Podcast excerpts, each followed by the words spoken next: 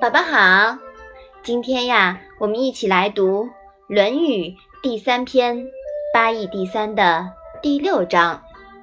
你先把这一章读一下好吗？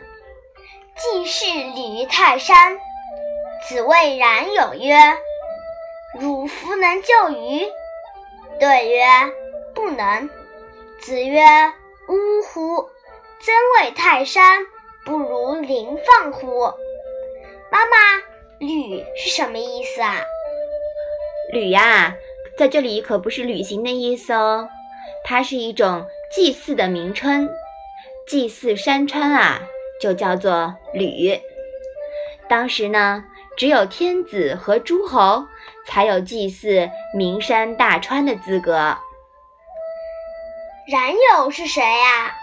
冉有啊，姓冉，名求，字子友，生于公元前五二二年。他是孔子的弟子，比孔子小二十九岁。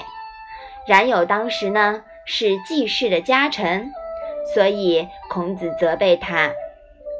妈妈，救是救援的意思吗？救啊，在这里是挽求、劝阻的意思。这里呢，指剑指。妈妈，这一章是什么意思啊？季孙氏去祭祀泰山，孔子对冉有说。你难道不能劝阻他吗？冉有说：“不能。”孔子说：“哎，难道说泰山神还不如临放之礼吗？”这一章啊，仍然是谈论礼制的问题。祭祀泰山是天子和诸侯的专权，季孙氏只是鲁国的卿大夫。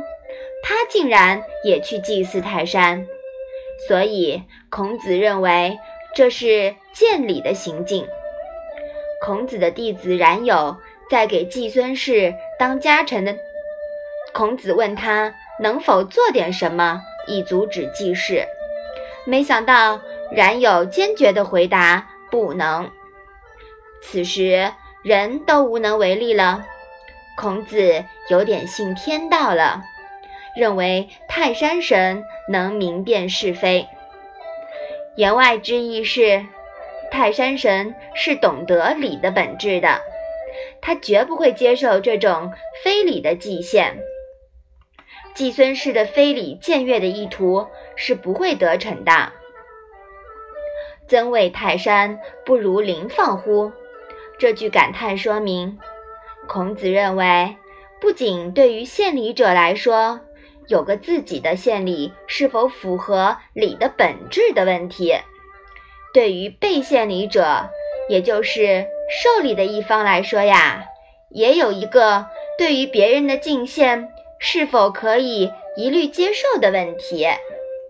宝宝，你说是不是呀？嗯，对，所以呀，我们要通过学习懂礼、守礼，你说是吗？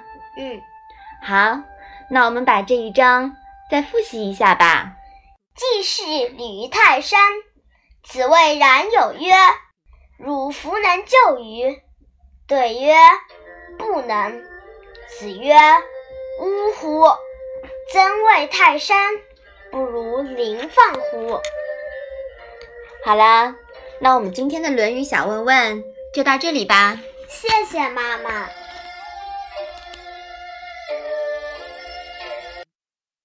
一个人的时候，听荔枝 FM。